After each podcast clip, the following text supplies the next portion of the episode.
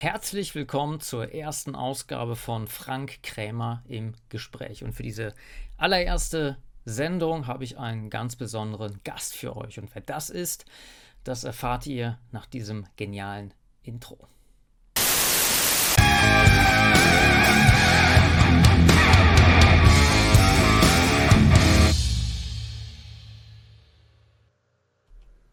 Ja, die Spannung steigt. Die meisten von euch werden ihn kennen. Alle lieben ihn natürlich. Hier ist der Schattenmacher. Ja, guten Tag. Ja, grüß dich. Freut ja. mich, dass du heute hier bei der ersten Sendung mit äh, dabei bist. Wir haben ja quasi eine Premiere heute hier im äh, gebastelten Studio und freut mich, dass du dabei bist. Ja, freut mich auch. Ich bin immer mal wieder gern in den unterschiedlichsten Formaten unterwegs. Perfekt. Äh, ja, kommen wir direkt mal zu meinem ersten Anschlag auf dich. Ich werde das so machen, dass ich meinem Gesprächspartner äh, die 10 plus 1 Fragen stelle. Das heißt, äh, 10 Schlagworte bzw. Begriffe, äh, die du dann vervollständigst oder was dir darauf einfällt. Und als elfte Frage kommt etwas Spezifisches zu meinem Gast. Ich würde sagen, fangen wir mal an. In fünf Jahren Fackelmarsch der AfD durchs Brandenburger Tor. Äh, unwahrscheinlich. Äh, selbst bei großem Erfolg der AfD wird man das wahrscheinlich nicht so machen. Wahrscheinlich. Geopolitik. Äh, zurzeit für mich wenig interessant, weil wir keine lokale Macht besitzen. Geopolitik ist immer das sozusagen das letzte Steinchen äh, der Vervollständigung des politischen Weges und daher von mir noch weitgehend unbeachtet. Antirassismus ist äh, ein, in unserer Zeit ein reines Instrument des Gegners zur moralischen Deklassifikation des, äh, unseres Lagers. Das lustigste Politiker unterstrich in Schrägstrich Gendersternchen. das lustigste. Mh. Das ist immer stark aktionsabhängig. Hofreiter war lustig, also ich glaube, da haben viele diesen Dion-Clip gesehen, wo, wo der AfD-Mann äh, Curio geredet hat. Das war nicht schlecht. Äh, ich weiß nicht, Ricarda Lang ist immer jemand, der, der wiederkommt, aber ich weiß nicht, mein, mein persönlicher Favorit äh, ist wahrscheinlich die, der, der, der, der, etwas Krötenartige von der SPD, aber ich kenne seinen Namen jetzt gerade nicht. Naja. Dieser Lindner, der mit der Brille? Ja, ja, ich glaube schon. Ja. Qual der Wahl. Ja. Äh, Kölsch oder Pilz? Uh, ich trinke tatsächlich keinen Alkohol. Ich halte meinen Körper dahingehend rein, aber der Lokalität entsprechend Kölsch. Sehr gut. Schwarz-braun oder rot-grün, beziehungsweise Haselnuss oder Melone? Ui, äh. Schwarz-braun ist die Hasel. Das war doch ein sympathischer Song hier. Finde ich auch. Veganismus. Ja, ich meine, das kann man als persönliche Einstellung sicherlich verfolgen. Diese Menschen leiden nur darunter, dass sie meist sehr äh, nervig und sehr, sehr penetrant ihre Weltanschauung als, äh, als Religion anderen Menschen verbreiten möchten. Ich meine, ich, ich, die haben schon leg legitime Anliegen, ähm, ich, auf die unsere Zivilisation noch keine Antwort gefunden hat, äh, die Massentierhaltung. Aber äh, ich sag mal, gerade wenn man ordentlich im Sport ist, wäre das für mich nichts. Whisky und Zigarre.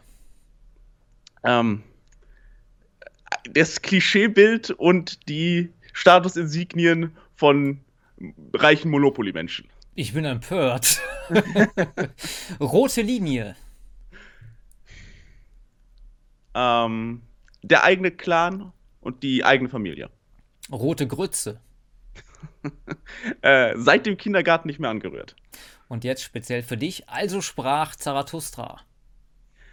Ein nicht einfach zu interpretierendes, aber sehr inspirierendes Buch, wie ich finde. Ja, dem kann ich mich anschließen. Du hast es geschafft. Der Kandidat erhält elf Gummipunkte.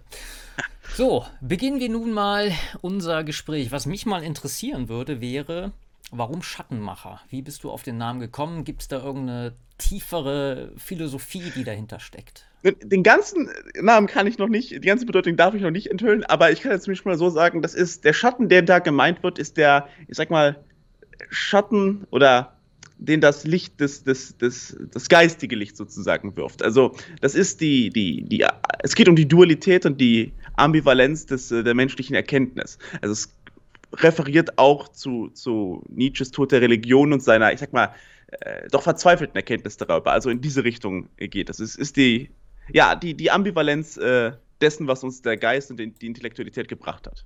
Okay. Sind wir mal gespannt. Vielleicht wird das Geheimnis ja noch weiterhin gelüftet irgendwann. Genau. Ähm, wir haben ja auch gesagt, wir können gerne auch gegenseitig Fragen stellen. Klar. Ähm, ich hätte jetzt mal das äh, Thema, man hört ja immer was von Aussteigern, es gibt ja auch Einsteiger. Was war denn so dein Weg äh, ins, ins rechte Lager? Gab es da mal so einen Erweckungsmoment oder war das eher so ein schleichender Prozess? Ja, die Frage wird immer wieder häufig gestellt, das ist ja ein guter Einstieg. Ähm, ich kann ja immer nur wieder relativ unspektakulär sagen. Ne? Also ich, ich, ich, bin nie der große Linke gewesen, der sich dann gewandelt hat. Ich habe die dem linken Lager angehört und ich bin letztlich aktiv politisch geworden äh, als, als unmittelbares Event durch die Flüchtlingskrise. Ähm, das hat aber schon lange vorher in mir, ich sag mal, geruht. Ich war immer ein interessierter Mensch, ein immer polarisierender Mensch, also hat sich das schon lange angeboten, äh, auch die Frustration abzubauen, so, so völlig untätig äh, und, und, und machtlos zu sein den politischen Gegebenheiten gegenüber. Ähm, das war im Wesentlichen der Moment. Und natürlich, also wir alle ändern mit dem Prozess auch unsere Einstellung. Man wird, so wie ich das sehe, wenn man sich lange in diesen Kreisen bewegt, schon rechter automatisch. Aber äh, wie gesagt, dieser Weg hat bei mir schon nicht links angefangen. Also äh, das war nur halt wenig definiert, diese Masse, die davor, dieses politische Bewusstsein, das davor existiert hat, in den Jahren vor 2015. Man muss dazu natürlich auch sagen, in den vor, Jahr, Jahren vor 2015 war ich mit meinem Studium beschäftigt und auch erst Anfang 20. Also ich bin schon relativ früh für meine Begriffe äh, politisch geworden. Klar, es gibt immer Leute, die das schon im Teenageralter schaffen, aber da fragt man sich natürlich auch, wie sinnvoll ist das bei den ganzen Flausen, die man da im Kopf hat. Also, ja. ja, das stimmt. Bei mir ging es ja auch schon relativ zeitig los mit 14, 15. Da hat man natürlich auch so seine Sturm- und Drangphase. Aber gut, egal ob man jetzt äh, in welcher Subkultur oder wo man ist, man lernt halt dazu. Ne? So ist das ja. halt mit der, mit der äh, persönlichen äh, Entwicklung. Aber war das schon so, dass du auch schon so ein rechtes Umfeld hattest, wo du dich bewegt hattest? Oder, oder sage ich mal, war das, ähm, du hast gerade gesagt, 2015, wo das mit den äh, sogenannten Flüchtlingen losging? Mhm. Ähm, war das denn so in deinem Bekanntenkreis oder Freundeskreis generell auf einmal so eine, äh, sagen wir mal, so eine, so eine Zäsur, dass man auf einmal gesagt hat, oh, äh, das, was jetzt passiert äh, und der Staat tut nichts dagegen, das kann so nicht sein? Oder warst du da eher ähm, ja, Einzelkämpfer, beziehungsweise warst du eingebettet da in irgendeine Gemeinschaft? Also 2015 war ich relativ isoliert, aber selbst gewählt. Also ich hatte da studiert, wie gesagt, und ich habe in meinem Studium relativ mönchsartig gelebt. Ja, ich hatte da keine großen Kontakte. Das, daran, da habe ich auch nicht gelitten. Ich, ich wollte mich darauf konzentrieren. Das war dann nicht so das Problem. Das führte natürlich auch dazu, dass ich keine weltanschaulichen Widersacher hatte. Ich komme aus einem eher, ich sag mal, boomer-rechtem Umfeld, ja. Also meine Eltern sind sicherlich der, also vor allem mein Vater ist der emotionsnah, der Emotion nach, dem Bauch nach sicherlich ein Rechter, ohne aber, dass da geschlossene politische Ideologie hintersteckt, ja. Ich bin aus, ich stamme aus Verhältnissen, die wesen, im Wesentlichen äh, diese Apolitisierung der BRD oder der, der, der mittleren BRD, der Hoch-BRD bedingt hat. Ja, es gab da wenig Probleme, es gab da wenig explizite Politisierung in den meisten Menschen, auch daher komme ich. Aber ähm, wenn man, sag mal, das familiäre Umfeld, aus dem ich stamme, pusht, wenn man da die richtigen Knöpfe drückt, dann zeigt sich, wie gesagt, eher das Reflexrechte. Ähm, dass mich das jetzt kulturell geprägt hat, also genetisch wird man natürlich geprägt, das kann man nicht verhindern, aber dass mich da jetzt kulturell eine politische Erziehung dahinter gestanden hätte, nein. Aber es hat natürlich auch keine Gegnerschaft bestanden. Also ich musste mich nie mit linksgrünen Eltern rumschlagen. Mhm, das ist schon mal viel wert. Äh, ich kenne das aus einem eigenen Bekanntenkreis, wo die Kinder wirklich so total aus der Art schlagen, äh, aber im positiven Sinne, weil mhm. sie halt eben erkannt haben, dass die Eltern da gewissen Lebenslügen aufgesessen sind, die der Realität nicht standhalten. Aber klar, das sorgt natürlich für Spannungen. Ne? Und, ja, ja äh, kenne ich auch Fälle von, aber wie gesagt, äh, politisch ist das glücklicherweise in meiner Familie nicht der Fall. Wir sind uns da im Wesentlichen einig, mit dem Unterschied halt, dass ich da wesentlich tiefer und aktiver drin bin und äh, ja, meine Eltern mich da machen lassen, sozusagen. Mhm. Interessant, bei mir ist das auch ähnlich gewesen. Äh, sagen wir mal bürgerlich-konservativ, äh, so CDU-mäßig. Mein Vater war auch äh, zeitlang Mitglied bei den Republikanern gewesen. Äh, zu Schönhuber-Zeiten Äh, ja, mein Vater hat sie gewählt, ja, war auch Fan, nicht Mitglied, aber ja. eher, eher dahingehend, ja. Mhm. Ja, ja, mein Vater war da auch aktiv, also wieder früher CDU, also ich würde sagen so bürgerlich-konservativ. Ne? Ja, ja. Ja, nee, es ist interessant. Aber trotzdem, äh, mein Weg, den ich dann eingeschlagen bin, der natürlich dann ein wenig äh, ja, rechter verlaufen ist, als die Republikaner waren, äh, das hat dann natürlich auch zu einigen Spannungen äh, geführt. Aber jetzt waren wir gerade dabei, ähm, ja, äh, bürgerlich oder konservativ. Äh, wie würdest du dich denn selbst definieren? Es gibt ja äh, auch aus dem rechten Lager ganz äh, oder eine Vielzahl von Definitionen, sei es äh, nationalrevolutionär, konservativ, neurechts, altrechts. Äh, Gibt es da irgendeine Definition, die dich am besten beschreiben würde? Ja, das ist natürlich immer schwer. Das ist so ein bisschen auch der Ausdruck des modernen Individualismus, nicht? Dass man sich immer in noch kleineren, präziseren Kategorien beschreiben muss. Also, äh, weiß nicht, ob die Leute das im 19. Jahrhundert oder im 18. Jahrhundert auch so gemacht hätten. Wahrscheinlich nicht. Ähm, ja, ich meine, rechts ist schon in Ordnung. Wenn man, man muss natürlich die Definition kennen, wenn man sich definieren will. Also, rechts assoziiere ich mit dem Bejahen einer, einer Hierarchie zum Beispiel ähm, und eben nicht dessen Abflachen, sondern auch im gewissen Maße, im, im, im großen Stile mit dem Aufrechterhalten von Ordnung oder dem äh, Aufstellen einer gewissen Ordnung. Es ist alles in Ordnung. Damit kann ich mich äh, identifizieren. So bei allen anderen äh, Fragen, nationalrevolutionär, das, ich bin dem nicht per se abgeneigt, aber ich möchte mir dann immer von demjenigen erstmal anhören, okay, was meint er denn genau damit? Also die Linken bezeichnen uns ja ständig als Faschisten.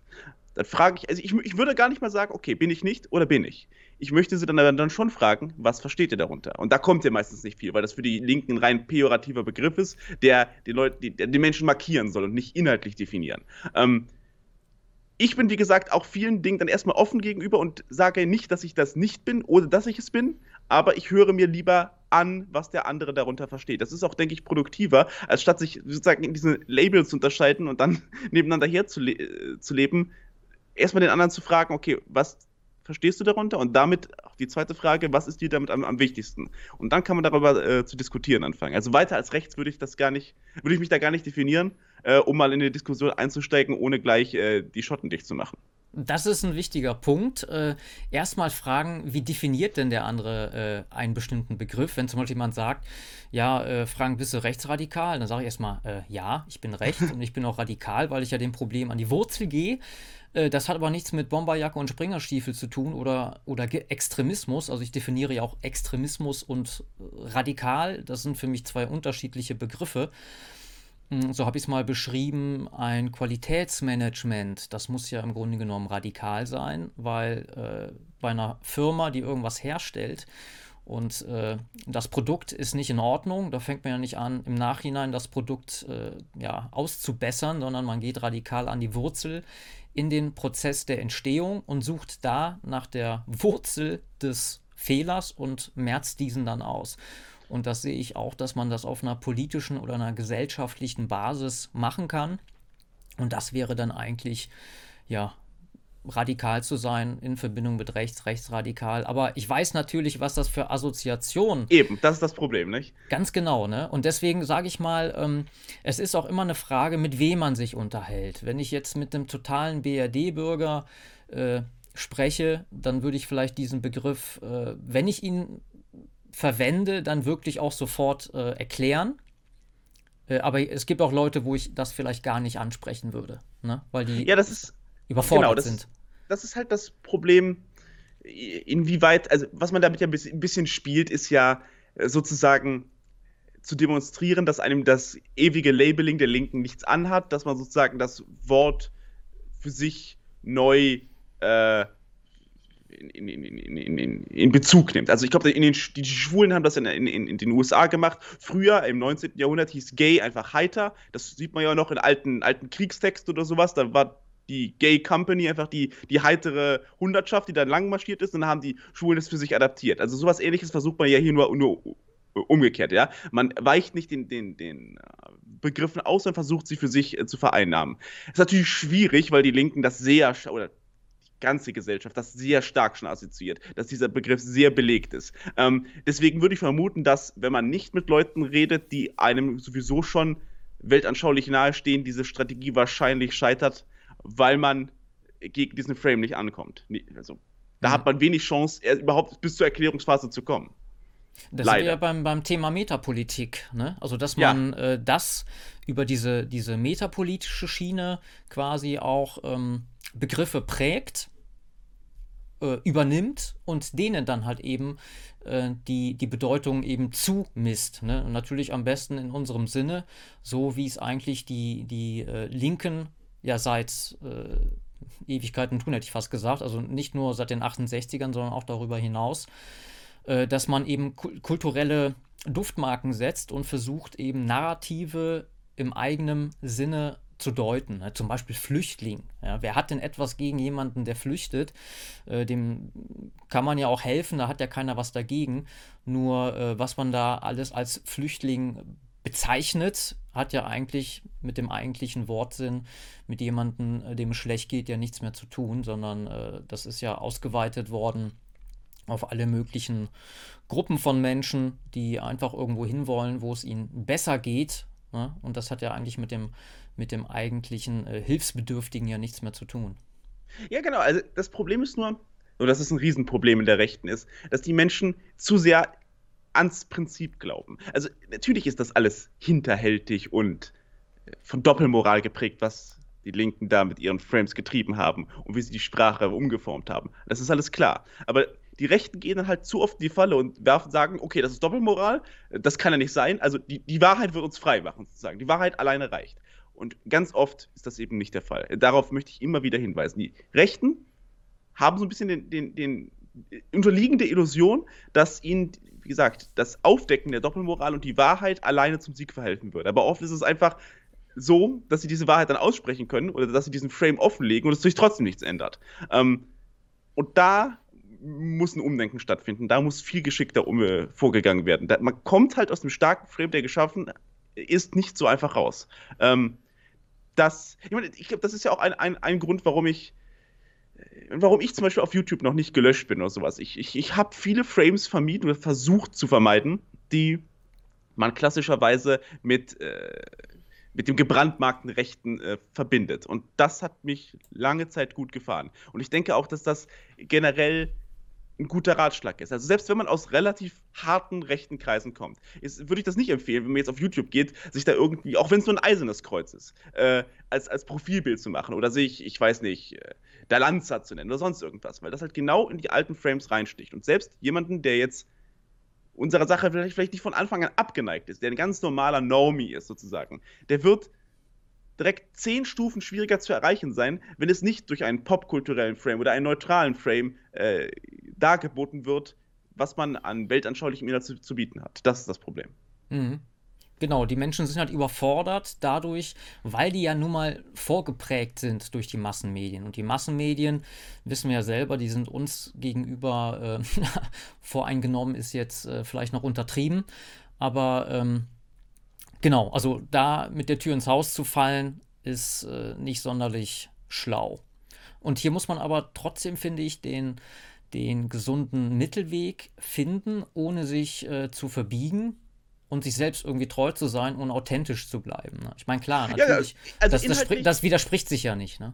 Genau, also ich meine, wenn ich mal ein Beispiel nennen dürfte, das ist ein englischer YouTube-Kanal, der mir bekannt ist, äh, wäre Morgoth Review. Ich meine, der Mann hat sicherlich einige sehr kontroverse Thesen, auch schon sehr rechte Thesen, aber einfach dadurch, das hat er auch selbst irgendwann mal gesagt, habe ich neulich ein Video von ihm gesehen, einfach dadurch, dass er einfach ein normales, nicht politisch identifizierbares Profil hält. Also Morgoth Review spielt ja an auf Herr der Ringe, äh, so eine, eine, Gestalt daraus, ja. Und auch das, das, die, die Aufmachung des Kanals etc. Äh, ist wesentlich zugänglicher. Vielleicht jetzt noch, noch nicht für, den, für jeden Normie, aber äh, man kann inhaltlich sehr viel härter schlagen, wenn man einfach mit der Symbolik äh, nicht in Fallen tappt, ja. Mhm. Ja, nee, sehe ich im Grunde genommen genauso. Also rumrennen wie eine, wie eine Litwas-Säule. Damals nannte man die Leute dann auch Krakenskin, also äh, Bomberjacke zugepflastert mit irgendwelchen Aufnähern und äh, ja, eigentlich zu wenig Ärmel für die ganzen Aufnäher. Und ja, eine Krake hätte da halt ein paar Ärmel mehr. Ähm, wir sind eigentlich jetzt schon auf der richtigen Fährte, was das nächste Thema angeht. Und zwar heißt es ja immer, äh, die Ismen, also alles, was mit Ideologie, Weltanschauung zu tun hat, alle Ismen sind äh, gescheitert. Jetzt kann man natürlich darüber spekulieren, liegt das denn an diesem Ismus oder liegt es an den Menschen, die diesen Ismus äh, verkörpern? Hm, du hattest ja auch schon mal in deinen Videos äh, ja, das Thema Staatsform mal umrissen oder mal angesprochen. Äh, da wäre die Frage, welche Staatsform äh, wäre denn noch nie gescheitert und äh, welche Staatsform ist deiner Meinung nach, hm, hat die geringsten Mängel? Das ist stark kontextabhängig. Also das kann nicht zu jeder Zeit gleich beantwortet werden. Ähm, jede Staatsform scheitert irgendwann. Alle Systeme fallen der Degeneration anheim, wenn der Zeitkoordinator lang genug ist. Da braucht man sich keine Illusionen zu machen. Ähm, es mag irgendwann ein tausendjähriges Reich geben, auch ein zehntausendjähriges Reich, aber es wird halt kein Reich geben, das ewig hält. Ähm, jedenfalls nicht unter den menschlichen Bezügen, in denen wir jetzt leben. Daran glaube ich nicht. Dann, welche Staatsform die richtig ist. Das, wie gesagt, das ist stark kon kontextabhängig. Wenn jetzt gerade ein Volk einen schweren, schweren Revolutionskampf gegen irgendeine oppressive Macht, ob das jetzt eine äußere oder innere ist, durchgemacht hat, dann ist es sehr naheliegend, dass man ihr nicht eine sehr autokratische oder, oder monokratische Staatsform aufdrängen kann. Das war beispielsweise, ich nehme das immer gerne als Beispiel im alten Rom der Fall. Als man sich von den Königen befreit hat in, in, den, in den frühen Tagen, konnte man nicht sofort einen Einzelherrscher wieder einsetzen. Das hätten die Leute nicht akzeptiert. Ähm, aber dann wieder viele Jahrhunderte später hatte sich die Republik überlebt, die man dann lange hochgehalten hatte. Und es wurde wieder ein Einzelherrscher in, in, in, in allem außer dem Namen eingesetzt. Wir sehen hier in dem historischen Beispiel, dass es da keine, meiner Ansicht nach keine eindeutige Antwort darauf gibt. Nun, was für uns jetzt das Richtige ist.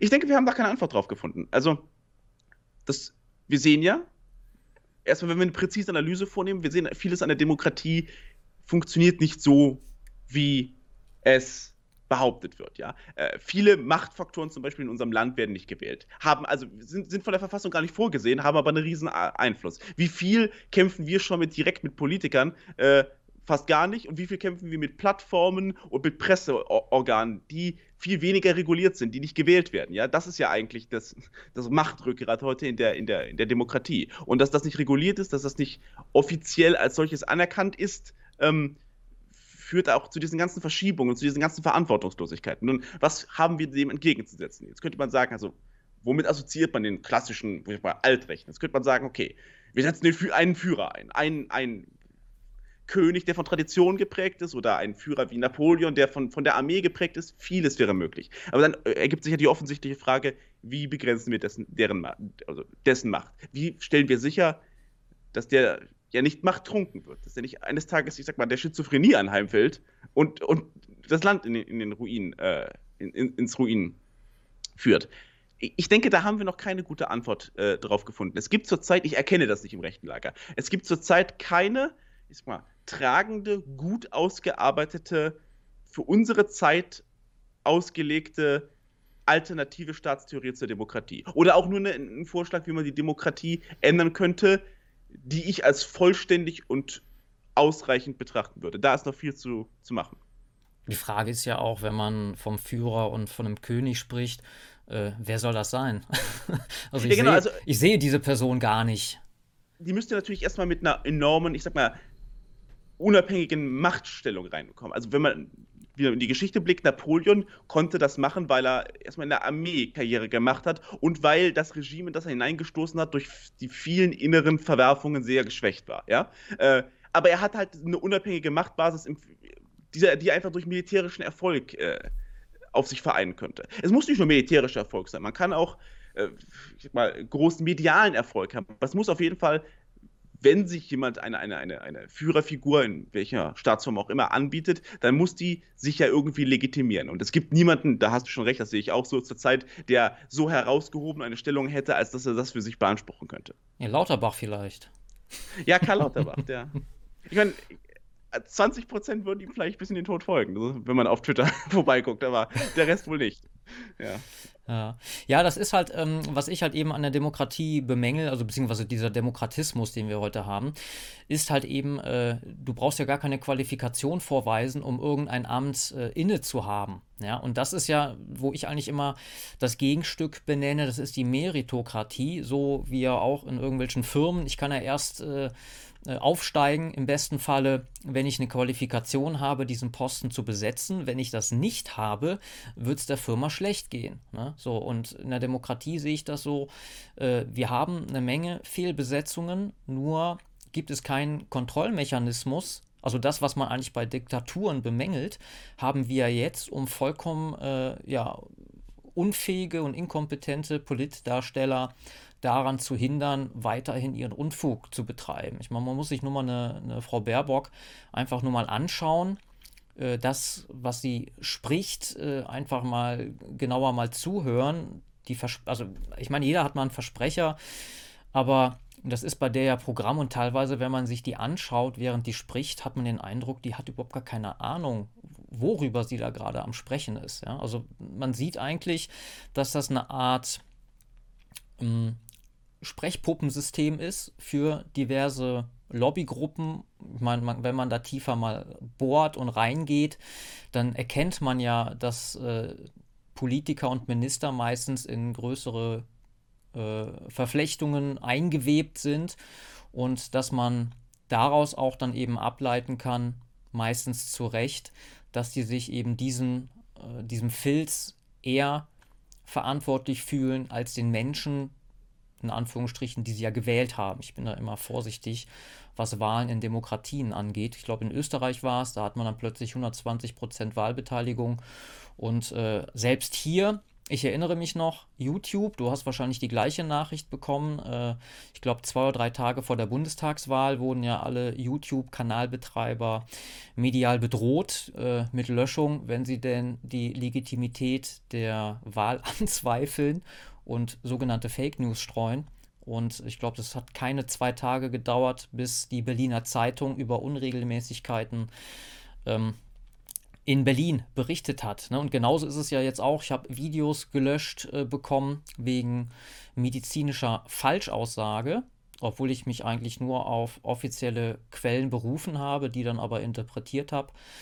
Und wenn man sich mal anschaut, äh, was für medizinische äh, Falschaussagen täglich auch in Zusammenhang mit dem C-Thema, mit äh, Thema Impfen verbreitet werden, da ist das plötzlich gar kein Problem. Ne? Also was ich worauf hinaus will, ist, wir haben eine sogenannte Demokratie, aber überhaupt gar keine Kontrollmechanismen, wo man halt eben an bestimmten Stellschrauben dafür sorgen kann, dass so etwas wie Verantwortung übernommen wird durch die angeblich Verantwortlichen.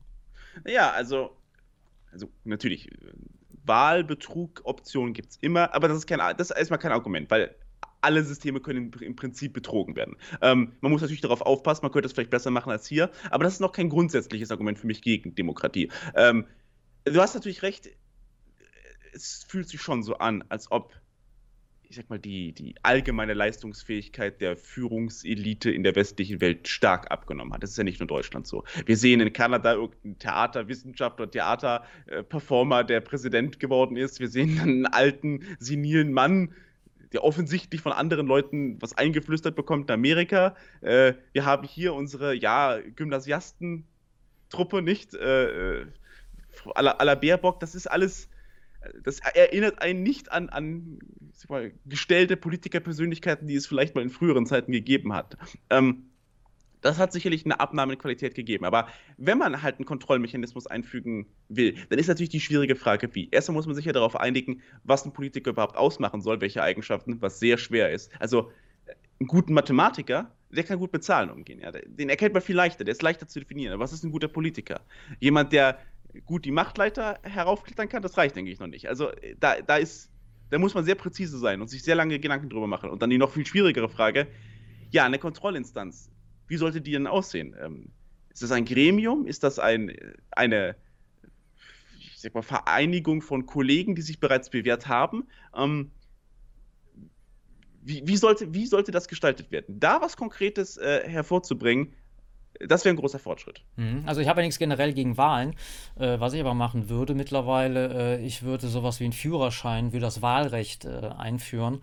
Weil wenn ich sehe, wie absolut unzurechnungsfähige Menschen da äh, die gleiche Stimme haben wie Menschen, die zukunftsbewusst denken, äh, das darf auch nicht sein. Das kann man natürlich. Okay, aber, aber wie machst du den Führerschein dann? Äh, ganz einfach. Ich würde so machen, ich würde das gar nicht ideologisch bewerten wollen. Äh, sondern einfach über eine über, über äh, Logik, Logiktests. Also dann ganz einfaches Beispiel. Also, Bitte? Dann machst du beim Wesentlichen, im Wesentlichen wäre das ein IQ-Test. Also dann ja, das also man sollte schon die, die Zusammenhänge irgendwie erkennen können. Ja? Also zum Beispiel ein, jetzt mal ein bisschen plakativ, ja, Frage ist, Sie haben da vor, auf Ihrem Teller, haben Sie drei Brötchen, draußen sind 2000 Menschen, bekommen Sie die satt mit den Brötchen? Äh, ja, wir schaffen das. Nee, äh, ist eher unwahrscheinlich. Dann würde ich zu der, derjenige, der sagt, ja, wir schaffen das, äh, schon mal nicht den äh, Schein ja, gut. ausstellen. Ich sag mal, das ist jetzt ein bisschen plakativ. Mhm. Das Problem ist natürlich, dass das genau die entgegengesetzte Wirkung haben könnte, die du dir erhoffst. Wie, also ich weiß nicht, wie viele wirklich minder bemittelte Leute dem, dem Verstand danach wählen gehen. Das Problem ist, ähm, also wenn ich mir angucke, die, wer, wer, die AfD zum Beispiel wählt, das sind nicht die Akademiker. Ähm, und die, das technische Wissen, diese Fragen zu beantworten, würden die Akademiker wahrscheinlich aufbringen. Äh, die, die, die, die wirklich von nichts eine Ahnung haben, ich vermute, als jetzt diese, die, die, die, die ganz am Boden der, der, Gesellschaft herum äumeln, die gehen gar nicht zur Wahl, nehme ich mal an. Äh, irgendwelche jetzt von der Gesellschaft völlig abgehängten. Äh, wenn, wenn wir das mit dem Logiktest machen würden, also einen unideologischen Logiktest, könnte uns das schwer, leider schwer ins eigene Fleisch schneiden, weil dann einfach möglicherweise eine IQ-Schranke eingeführt wird und je höher die gesetzt wird, desto linksgrüner wird diese Gesellschaft. Ich meine, das ist die traurige Wahrheit. Also weiß ich nicht. Ja, das äh, weiß ich nicht, weil genau die Leute ja genau wahrscheinlich sagen würden, die Brötchen reichen.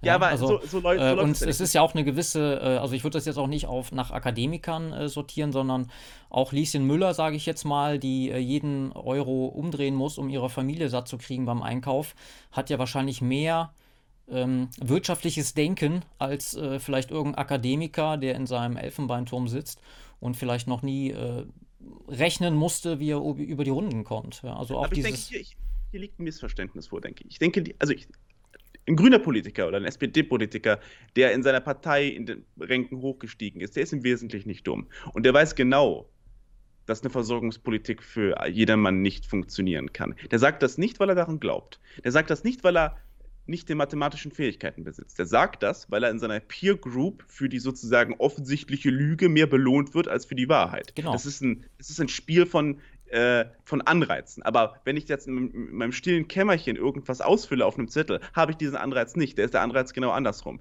Diese Menschen würden sich immer auf eine Bühne stellen und sagen, zwei Brötchen reichen für 2000, also 2000 lasst sie alle kommen. Und wenn sie, wenn sie dann einen größeren Vorteil davon haben, die, die Frage richtig zu beantworten, würden sie richtig beantworten. Also wie in 1984, 2 plus 2 ist 5, wenn die Partei fragt, was das ist. Aber 2 plus 2 ist 4, wenn man für die Partei eine Granate entwerfen muss. Hm. Ähm, und genau so denken die Leute. Das wird leider nicht funktionieren. Ich würde fast sagen, man muss sich hier ehrlicher machen. Ähm, wenn man das schon alles, wenn man, wenn man kein allgemeines Wahlrecht will, wenn man sich davon äh, verabschieden möchte, da gibt es gut Argumente dafür und dagegen. Das ist eine schwierige Frage. Aber wenn, dann muss man auch sag mal, den Mut haben zu sagen, okay, wir wollen, dass unsere Leute wählen. Wir wollen unsere Leute, die so denken wie wir, die, die das Land in Ordnung halten, in, in Positionen der Macht bringen. Also im Kaiserreich zum Beispiel gab es den vagen Begriff, dass ein Demokrat äh, oder dass ein, dass ein, dass ein Bürokrat, ein Mann in der Staatsverwaltung äh, kaisertreu sein muss und sich äh, einen, einen, positiven Charakter und einen staatstragenden Charakter äh, erhalten muss. Und das ist nichts anderes als ein ideologischer Test. Man guckt da erstmal, was sind die, wie sind die Leute geprägt? Stehen die zu uns, gehören die zu unserem Clan an, jetzt geist, geistig gesprochen, weltanschaulich gesprochen, ja? Äh, das ist natürlich, das ist nicht die Gleichheit, ja? Das ist nicht die, wir behandeln alle Menschen gleich. Das ist im Wesentlichen Clanpolitik. Wir bringen unsere Leute in Positionen von Macht und Einfluss, ja. Äh, und das ist nicht die schlechteste Methode. Das kann langfristig zu Problemen führen. Ähm, aber ich denke, wenn wir schon äh, in, in, diese Richtung denken, sollten wir so ehrlich sein, dass dann eher in diesen Begriffen zu, zu kommunizieren, ja. Hm.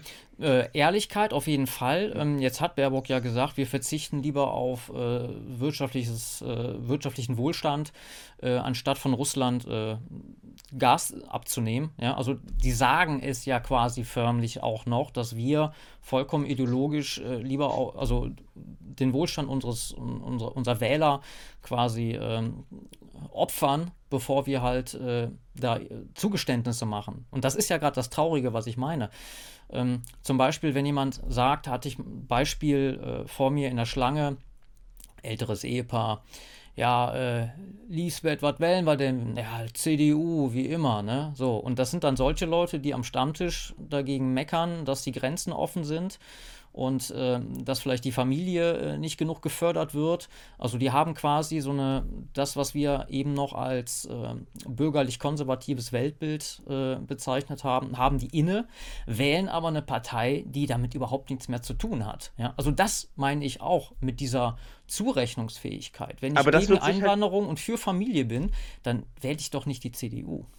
Ja, genau, aber das wird sich, also die, die, das wird sich nie ändern, weil die Menschen autoritär geprägt sind. Die Menschen sind nicht dem, dem, dem, dem Grundsatz nach so veranlagt, sich über alles Gedanken zu machen, sich über alles zu äh, informieren und, und dann ausgewogene Entscheidungen zu treffen. Es gibt solche Menschen in der Gesellschaft. Äh, viele, die sich mit Politik jetzt aktiv beschäftigen, gehören sicherlich dazu. Äh, ich, ich, will jetzt auch nicht sagen, dass die Zahl da ultra klein ist. Wir sprechen hier nicht von einer winzigen Elite. Es gibt schon ein paar Prozent in Deutschland, die aktiv an allem teilnehmen. Und es gibt davon noch mal ein paar Prozent, die tatsächlich äh, auch selbst also jetzt in der Handlung aktiv werden. Aber die große Masse wird eben halt nicht den rationalen Abwägungen folgen. Das ist ja ein, einer der Mythen der Demokratie und ich glaube nicht, dass, mal, dass, mal, dass man sowas wegtesten kann.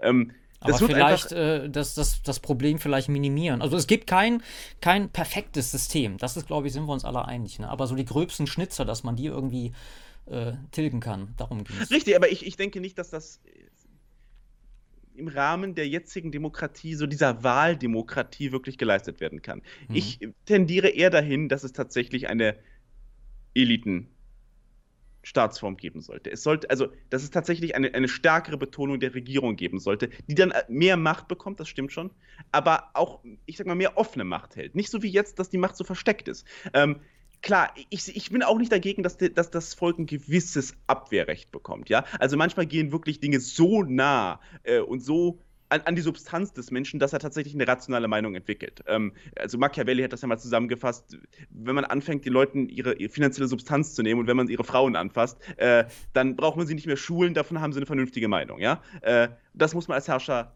lassen.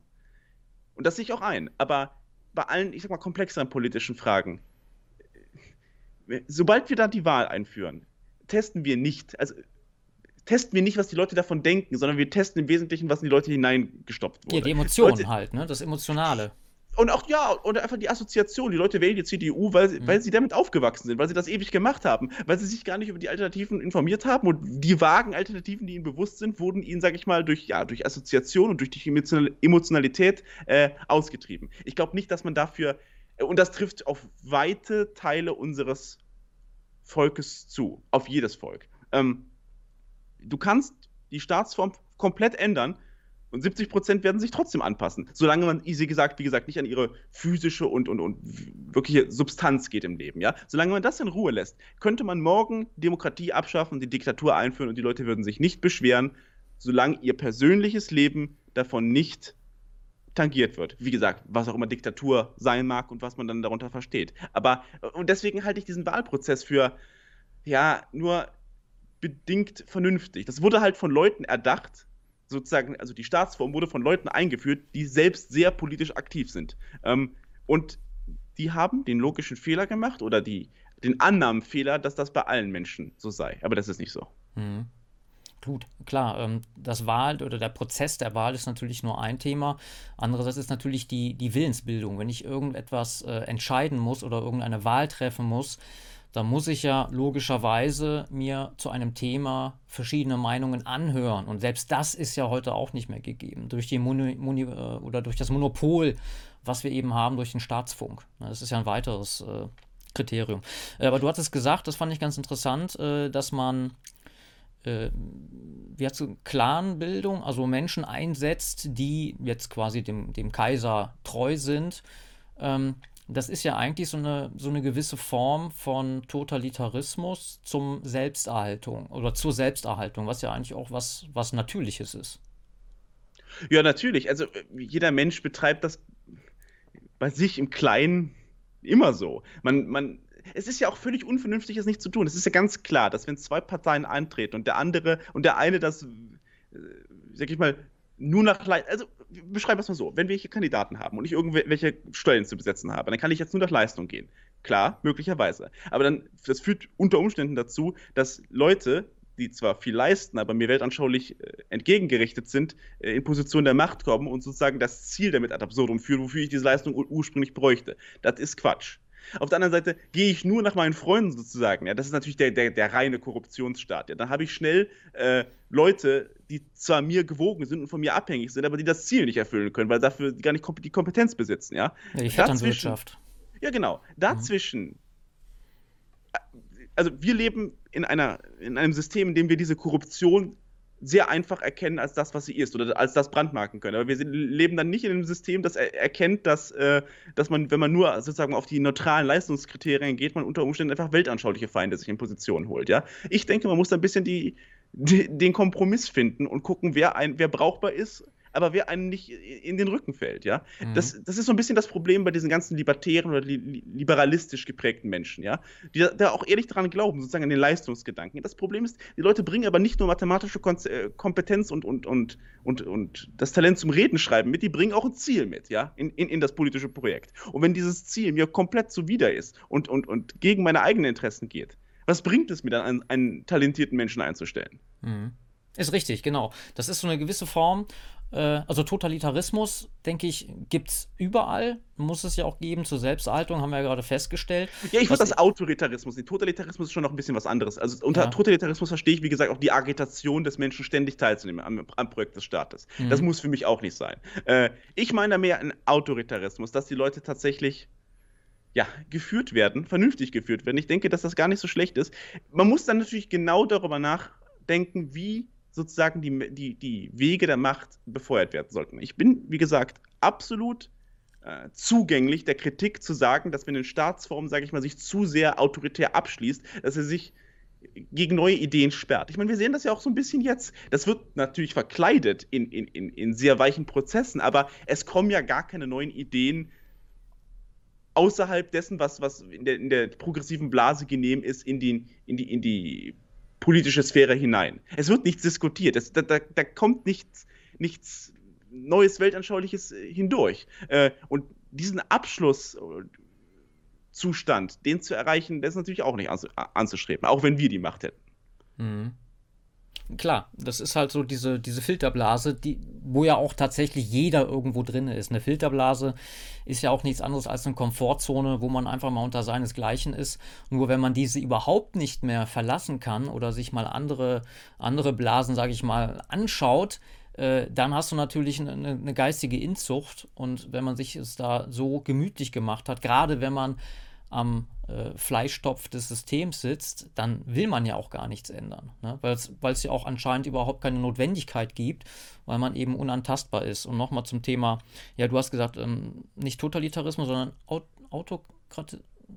Ja, Autokratie, Autokratie, oder Autoritarismus, sowas, ja. Ja, ja da finde ich auch mal wichtig, was kommt denn hinten bei rum? Ne? Wenn ich jetzt mal auch wieder als überspitztes Beispiel habe, ähm, eine, eine Jugend, die äh, umkippt, wenn sie rückwärts laufen soll oder die vollkommen verfettet ist, habe ich auf der einen Seite diesen äh, Autokratismus oder Totalitarismus, auf der anderen Seite eine Jugend, die äh, flink wie ein Windhund ist, dann nehme ich ja vielleicht dann lieber die zukunftsträchtigere Variante des ja, Totalitarismus oder Autokratismus. Äh, das Problem ist halt immer, was man aus seiner äh, Jugend macht. Wie gesagt, mhm. man kann es leicht übertreiben. Es ist für mich nicht erstrebenswert, ich denke, frühere Regime, ob das jetzt der Kommunismus oder der Nationalsozialismus ist, die haben das zu, äh, ich sag mal, grobhändisch angefasst, die Leute zu indoktrinieren. Ich denke, dass es nicht gut und erstrebenswert ist, so einen, einen unbedingten Absolutheitsanspruch auf die Richtigkeit aller eigenen Maxime in den Köpfen der Menschen zu erreichen, ja.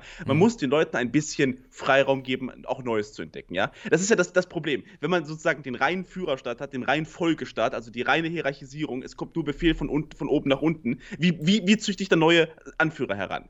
Die haben dann ihr ganzes Leben lang gelernt zu gehorchen, aber nicht selbst zu denken, sozusagen, ja. Mhm. Äh, das Problem ist, wenn ich den Leuten mal beibringe, selbst zu denken, ist das natürlich immer eine Gefahr für die Hierarchie, die besteht. Das ist ein Spannungsfeld, das sehr vorsichtig angegangen werden muss. Ja, das kann ganz leicht in die eine oder die andere Richtung kippen, wodurch es dann zu Instabilitäten und Ineffektivitäten kommt. Ähm, deswegen, da ist keine faustgrobe Antwort meiner Ansicht nach äh, die richtige. Da muss man klug abwägen. Also, ähm, was man zugesteht, was man nicht zugesteht, was zu weit, ist, weit geht. Also das erfährt ja auch jeder in der, in der, in der Erziehung. Ja? Es, es, es gibt nicht diese Holzhammer-Methode, die man durchsetzen kann und damit erfolgreiche Kinder äh, äh, zu erziehen.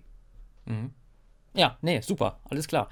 Ähm, wie weit spielen Themen wie Biologie und Genetik da für dich eine Rolle? Also Stichwort Biologismus. Ähm, ihr hattet ja mal, ich glaube von der Gegenuni aus, dieses sehr interessante Gespräch mit dieser, war das eine Biologin oder Genetikerin? Ja, sowas in der Richtung. Ich glaube, sie war jetzt nicht explizit Genetikerin, aber Biowissenschaftlerin. Biowissenschaft mhm. hat sie schon studiert, ja. Sollte sich das denn in so einer Staatsform oder in einem Staatswesen widerspiegeln? Oder wie ja, wichtig wäre das? Weil im Moment ja, sehen wir ja, dass es gar keine Rolle spielt, angeblich. Ja, genau, das ist natürlich schlecht, dass es gar keine Rolle spielt, weil es offensichtlich ein realer Faktor ist. Ähm, ich habe da immer die Position vertreten, dass es kein Ideal werden darf. Im Sinne eines geistigen Ideals. Es muss ein technisches Ideal sein. Also, darf das mal vergleichen mit einem Auto. Warum kauft man ein Auto? Nun, weil es schön lackiert ist oder weil es einen starken Motor hat, weil man bequem drin sitzt. Man kauft ein Auto aber nicht, weil, weil der, ich sag mal, weil es ein, wegen dem Kühlwasser und, und, und der Lüftung, die drin ist. Gut, aber ohne eine Lüftung und ohne Kühlwasser fährt das Auto nicht, ja? Aber es ist nicht das Ideal, das Auto. Es ist nicht, warum man es kauft. Und so ähnlich ist das für mich für die Genetik. Ich, ich bin nicht der Freund davon, das als äh, wertprägendes Ideal einzusetzen, sozusagen als, als, als symbolisches Ideal, als Abschluss, als höchsten Wert. Da sehe ich viele Probleme drin, weil man dann die Handlung nicht mehr verhandelt, äh, die die Menschen haben, nicht mehr die Ideale, die, die, die, die geistigen. Aber man darf auf der anderen Seite natürlich nicht sozusagen diese technische Grundlage ignorieren. Also ich würde das tatsächlich äh, als das genau das behandeln, als wichtige technische Grundlage, die einzuerhalten ist. Und erst ab, wenn das gesichert ist, oder unter der Bedingung, dass das gesichert ist, kann man dann über die philosophische Prägung dieses Staates reden. So würde ich das handhaben. Ja, und da kommen wir jetzt zu dem Thema oder zu den beiden äh, Begriffen Volkszugehörigkeit oder Staatsangehörigkeit. Also das, das, also ich habe jetzt mal so rausgehört, das wäre für dich ähm, so, ein, so, ein, so ein Mittelweg. Also es könnten durchaus auch vielleicht äh, Nicht-Weiße eine Staatsangehörigkeit haben, äh, aber eben nicht in dem, äh, in der Quantität, wie wir es jetzt haben, sondern vielleicht nach kanadischem Vorbild, äh, dass man da äh, gewisse Voraussetzungen dran knüpft. Ja gut, klar, man muss sich natürlich jetzt fragen, wie weit hilft das kanadische Vorbild, wenn in Kanada jetzt auch nicht gerade der Frieden ausgebrochen ist äh, mit den ganzen Truckern und so was. Ähm. Ja gut, das ist auf einer anderen Ebene jetzt, ne? Na, natürlich, aber im Prinzip ist natürlich der Gedanke, nicht schlecht. Man muss natürlich dann fragen, ab wann ist jemand äh, dem Volke zugehörig? Was, was bedingt das? Muss man dann einen Gentest ablegen? Muss man dann einen Hautfarbentest ablegen? Muss man da eine gewisse Generation mit sozusagen Vollbürgern äh, in der, im Ehestand gestanden haben oder deren Kinder sein oder deren Kindeskinder? Das wäre natürlich die Frage, ja? Äh, was muss da erf äh, erfüllt sein? Aber wir brauchen uns ja nichts vormachen, wenn man jetzt heute den modernen G-Test an, an, viele Deutsche anlegt.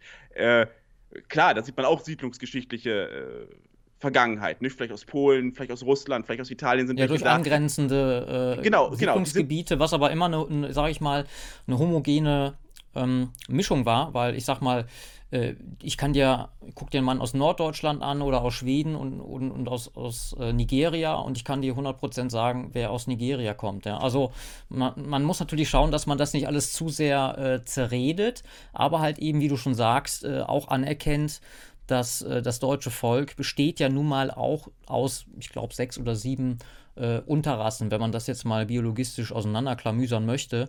Das heißt, äh, ja, ich weiß nicht, ob das, ich weiß nicht, ob die modernen Genetiker das immer noch so machen. Das ist ja mehr so diese klassische, also ich weiß nicht, Fälen oder sind das die. Ja, Fälisch, Westisch, Nordisch. Alpin. Genau, ich, ich weiß jetzt, mhm. ich weiß nicht, ob das äh, tatsächlich eher kulturell bedingt ist oder ob man das genetisch wiederfindet. Das sind ja eher klassische genetische Vorstellungen. Mag sein, das weiß ich jetzt tatsächlich nicht. Wäre denkbar. Ich will nur sagen, klar, also eine gewisse ethnische Homogenität zu erhalten, darauf kann man sich sofort einigen. Dann ist natürlich die mhm. Frage, wie gesagt, ich will dann irgendein Kriterium haben, äh, was das, was das bemisst. Ja? Also im, im, im, im, Israelischen wäre das hier zum Beispiel, ist einer jüdischen Mutter geboren worden. So, Punkt. Das ist das Kriterium. Oder man könnte es, von, von mir aus kannst du ein Gentest-Kriterium machen, aber irgendwas muss es ja bemessbar sein. Wenn man was bemessbar hat, dann kann man ja auch darüber unterhalten, okay, wie kann jemand zum Volke zugehörig sein oder wann ist jemand zum Beispiel nur staatszugehörig. Äh, also, das ist ja auch keine und nicht unbedingt das Problem. Also wenn wir in die Geschichte mhm. blicken, ich äh, erwähne da auch wieder gern das Römische Reich. Da hat man das ja auch gemacht, die geschichtliche Integration. Also erstmal waren sozusagen die Römer, äh, waren die Römer und hatten alle äh, die, die, obersten Rechte und dann die umliegenden Partner, Gemeinschaften, die Etrusker oder sonst irgendwas, die hatten dann sozusagen erstmal äh, etwas abgestrichene Rechte. Ja, die waren zwar keine Römer, aber die konnten, sagen mal, frei handeln, die konnten sich frei bewegen, die hatten aber dann zum Beispiel nicht das Wahlrecht, ja. Und dann wurde das ausgeweitet, irgendwann hatten alle Italiker, also alle in Italien das Wahlrecht, das römische Staatsbürgerrecht, aber dann in den äußeren Provinzen gab es dann halt nur das freie äh, Handelsrecht oder sowas. Und das wurde dann immer weiter ausgedehnt. Ähm, ja, bis es sich zum äh, Empire ausgewachsen hat. Ob das dann gut war oder ob das die Instabilität mitbewirkt hat, darüber kann man sich streiten. Aber äh, wenn man uns mal, wenn wir uns dann über tatsächlich klare Kriterien unterhalten, was so sein sollte, was so sein sollte, äh, dann sehe ich es nicht als unbedingt furchtbar negativ an, sage ich mal, wenn man ein abgestuftes Staatsangehörigkeitsrecht in Wirkung stellt, das sich aus der Volkszugehörigkeit speist, sozusagen. Dass also ganz am Abschluss möglicherweise die Volkszugehörigkeit erst erlangt werden kann, wenn der Mensch über Generationen sich in den Genpool integriert hat. Also äh, wenn man das möchte. Äh, also wenn ein Immigrant hierhin ist und eine deutsche Frau Kinder bekommt und die sich dann wieder in den Genpool integrieren, irgendwann ist das nicht mehr zu unterscheiden. Äh, wenn man es so anlegt, ja, okay, könnte man darüber diskutieren. Mhm. Genau, wo, wobei die Frage natürlich ist, ob halt diese Vermischung, wie sie ja jetzt heute auch äh, aggressivst propagiert wird. Ähm, man muss sich ja nur mal eine Netflix-Serie anschauen. Da ist äh, holzschnittartig jedes Pärchen äh, gemischtrassig. Ja. Und äh, da sehen wir ja auch wieder die, die Mechanismen der Metapolitik, das als äh, normal darzustellen, als nachahmungswürdig und auch eine Art, äh, ja, man hat schon fast den Eindruck, das wäre ein Erziehungsauftrag, den Netflix da äh, abarbeitet. So, aber ich denke mal, das kann ja auch nicht im Sinne des Erfinders sein, dass so lange vermischt wird, äh, bis von dem Ursprungsvolk, äh, in dem Sinne, ich definiere ja auch äh, Volk anders als Bevölkerung. Bevölkerung ist bunt durchgemischt, also auch mit äh, Absicht. Und äh, Volk ist für mich etwas Gewachsenes, was auch natürlich eine gewisse Heterogenität hat. Es gab immer schon äh, gewisse Völkerwanderungstendenzen. Äh, aber wenn alles so vermischt ist, dass vom, vom ursprünglichen gar nichts mehr übrig ist, sondern wir haben dann nur noch Staatsangehörigkeiten und, und keine, sagen wir mal, biologische Volkszugehörigkeit, äh, das kann es ja auch nicht sein. Ne? Und wir sehen ja, dass äh, Weiße machen, glaube ich, sechs oder sieben Prozent noch der Weltbevölkerung aus. Und ähm, ja, das ist nicht sehr divers. Das Problem ist halt, also kein, wenn man es auf ganz langen Zeitskalen sieht, dann ist ja kein Volk sozusagen einfach aufgeploppt irgendwo. Mhm und dann war es rein oder sonst, sonst ja. Das, äh, Reinheit entsteht, also Nietzsche hat mal geschrieben, es gibt keine reine Rasse, es gibt nur rein gewordene Rassen. Also dieser Prozess, der sozusagen äh, der, der, der, Unterscheidung, warum man heute Deutsche und äh, oder in früheren Tagen noch Deutsche auch, auch optisch von Engländern und sowas unterscheiden konnte, das liegt ja daran, dass diese Leute, wie gesagt, sich an ihren geografischen Standpunkt gesammelt haben und dann sich nach außen hin abgeschlossen haben. Und dann sozusagen durch dieses, dieses Abschlusskriterium, wie die Darwin-Finken ihre spezifischen Eigenschaften ausgebildet haben. Also es ist eine Anpassung an die Umwelt, an die Natur, an die Kultur, äh, die dann da stattfindet. Ähm, das ist ein ständiger Wandlungsprozess. Es ist natürlich nicht abgeschlossen. Äh, man sollte sich dann vielleicht eher fragen, anstatt unbedingt den Status quo jetzt als absolut zu setzen, sich auch mal zu fragen, wo will ich denn hin? Ja? Will, will ich die, die, die, die, die vermischte Weltgemeinschaft? Nein, von mir aus. Okay, ich will irgendwas was spezifisch ist, was an meine Umgebung angepasst ist. Äh, und dann kann ich vielleicht Ideale setzen, Selektionsideale zum Beispiel, nach denen sich das äh, ausprägen soll. Also das hat die Natur ja, ja, für Jahrtausende gemacht. Der Grund ist, warum wir weiß sind und die, die Afrikaner schwarz ist, dass da die Sonne anders scheint. Äh, mhm. Äh, der Grund ist, warum, also das ist ja die bekannteste Theorie, die, der Grund, warum es in nördlicheren Lagen höhere allgemeine Intelligenz gibt, ist, dass hier die Bedingungen schwieriger sind zu überleben, weil es den Winter gibt, weil man lang, länger vorausplanen muss, ja. Und genauso könnten wir auch in unserer Kultur halt Kriterien setzen, die wir gerne ausprägen würden. Damit muss man vorsichtig sein, das kann auch nach hinten losgehen. Man kann da mit zu viel Hybris äh, vorgegangen, sich Kriterien heraussuchen und äh, ausselektieren sozusagen, äh, auf die man gar nicht hinaus will. Und das, in gewisser Weise passiert das auch gerade. Ähm, ich will nur sagen, ich, ich, sehe es nicht als Problem, wenn man das tatsächlich mal auf den Tisch packt und, und, und sich darüber unterhält und dann einen vernünftigen Kompromiss findet, ja, mit dem mhm. wir beide wahrscheinlich leben könnten. Ja. Ja, nee, super. Danke für deine Meinung dazu. Ähm, jetzt kommen wir mal auf was ganz was anderes und zwar äh, Zensur auf äh, YouTube. Die meisten sagen wir mal, Regimekritiker von rechts haben ja damit schon äh, zu tun gehabt. Wie sind denn da deine Erfahrungswerte? Einmal bei dir persönlich, dann bist du ja noch bei der Honigwabe äh, involviert, sage ich mal, ja, und bei der Gegenuni. Also diese drei äh, Spielwiesen von dir würde mich mal interessieren. Also du gegen, äh, gegen Uni und die Honigwabe. Gab es da schon Probleme? Honigwabe bin ich, ist nicht mein Projekt, da bin ich nur häufiger mal Gast. Honigwabe ist ja Schlomo und Kasper. Ich, ich verfolge das natürlich eng, aber äh, ja, immer klar, ein paar Videos wurden gesperrt. Äh, bei der Gegenuni habe ich jetzt noch nichts dahingehend erlebt.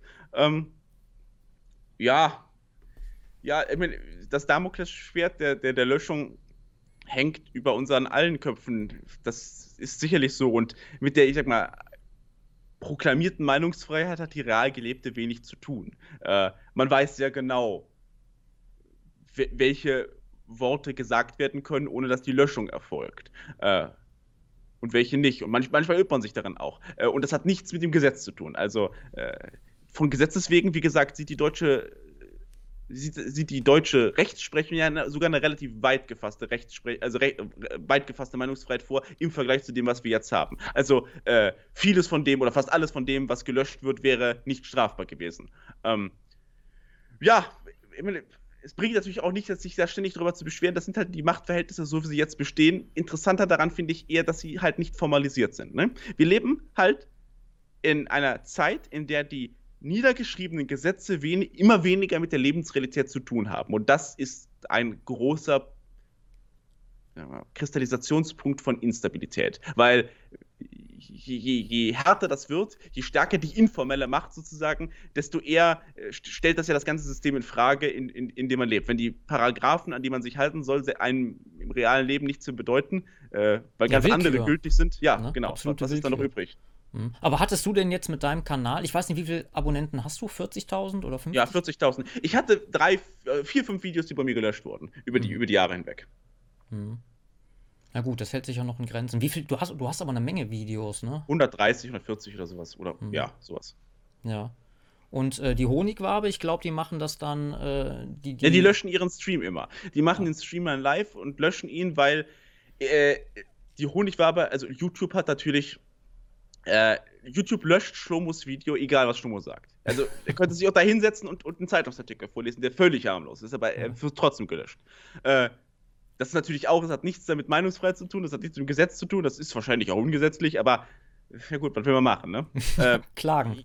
Ja, klar, da, da muss man aber erstmal die Ressourcen für haben, da muss man auch die, die Möglichkeit haben, seinen, sag mal, Namen gewissen Kreisen ja offen, offen zu legen, weil das geht, in Deutschland geht der Klage ja nicht anonym. Äh, soweit ich weiß, hat die Honigwabe sich da versucht, die finden ja jetzt auf Kaspercast statt, ein bisschen mehr abzusichern über die Zeit. Äh, zu, zur absoluten Bewährungsprobe ist es noch nicht gekommen. Bisher war das eher so Strategie Hydra, ein Kopf wird abgeschlagen, zwei neue wachsen. Mhm. Äh, ist natürlich aber schwer, damit einen, Kundenstamm aufrechtzuerhalten, das muss man schon sagen. Äh, ja, und bei der Gegenuni, die hat es natürlich klüger gemacht. Also die Gegenuni ist ja von, von Martin Sellner und Erik Ahrens gegründet worden. Die ist ja auch als Unternehmen gegründet worden. Die haben natürlich ein bisschen den Vorteil, dass das alles etwas offizieller ist. Ne? Da hat man eine, eine, Anschrift, da hat man Leute, die mit Namen dafür stehen. Da ist es leichter zu klagen, da ist es leichter, selbst Druckmittel aufzuwenden. Ähm, von dahin, dahingehend habe ich da noch keine große Zensur erlebt. Ich bin aber das, in das Tagesgeschäft der Gegenuni auch nicht groß eingebunden. Ich bin da halt mehr so äh, äh das Element als, als Gastvorleser, das Element, das die Gegenuni und die Welt, ich sag mal, der normalen Bevölkerung so ein bisschen miteinander verbinden soll. Mhm. Die haben ja, ja, wie schon gesagt, einen eigenen YouTube-Kanal.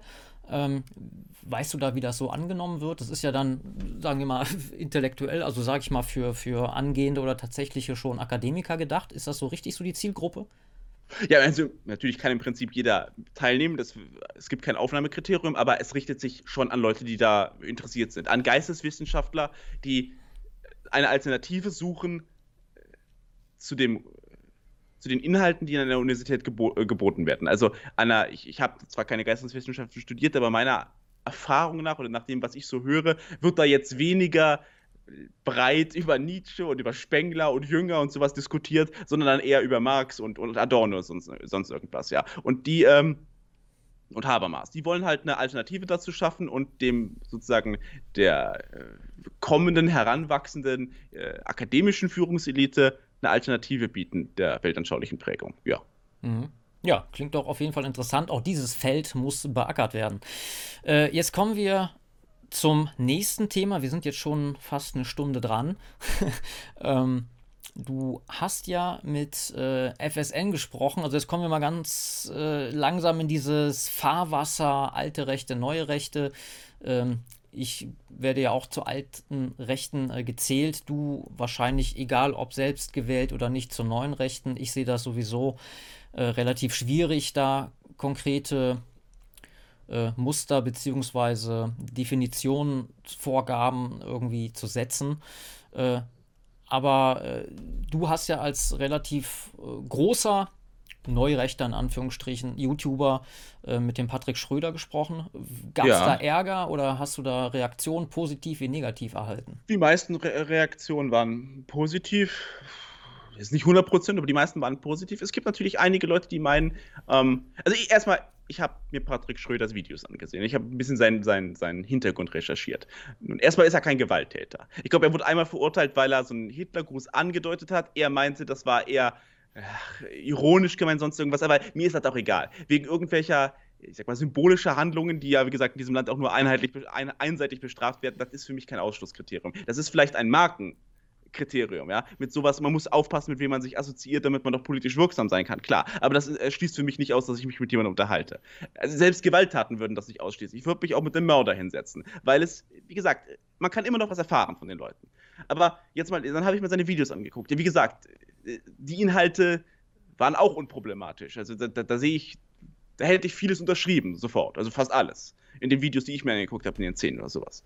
Natürlich gibt es dann Leute, die sich Gedanken machen darum, äh, sein Shop zum Beispiel. Also äh, Patrick Schröder hat so einen Shop, in dem wird viel mit der, ich sag mal, nationalsozialistischen Symbolik gespielt. Auch viel ironisch, das muss man dazu sagen.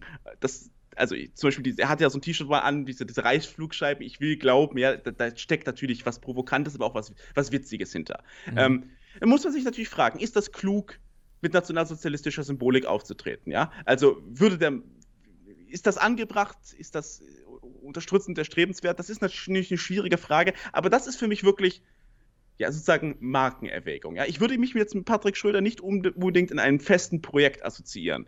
Deswegen, weil ich es für, also auch erstmal für inhaltlich für schwierig halte, aber dann auch für symbolisch für schwierig, das einer Klientel zu verkaufen, an der ich inter interessiert bin. Deswegen erstmal nicht. Aber sich da hinzusetzen und, sag mal, Differenzen zu besprechen, möglicherweise Inhalte zu besprechen, darin sehe ich kein großes Problem. Das ist natürlich auch eine, ein spezifisch deutsches Problem. Ich nehme es im, ich, im amerikanischen oder im angloamerikanischen YouTube-Raum nicht so wahr, als ob es diese Unterscheidung zwischen alt und neurechts in dieser Form so stark geben würde. Das liegt halt daran, also das liegt auch im Parteienspektrum dort. Äh, es gibt ja dann nur zwei Parteien in, in, in, in, in äh, Großbritannien und Amerika, äh, weil die halt mit dem Direktwahlmandat oder Winner Takes All dafür gesorgt haben, dass praktisch nur zwei Parteien groß werden können. Deswegen gibt es auch keine alten Parteien, die jetzt in irgendeiner Form relevant sind, die, die, die, ein schlechtes Label auf sich gezogen haben. Ähm, deswegen ist das da alles äh, weniger stark unterschieden.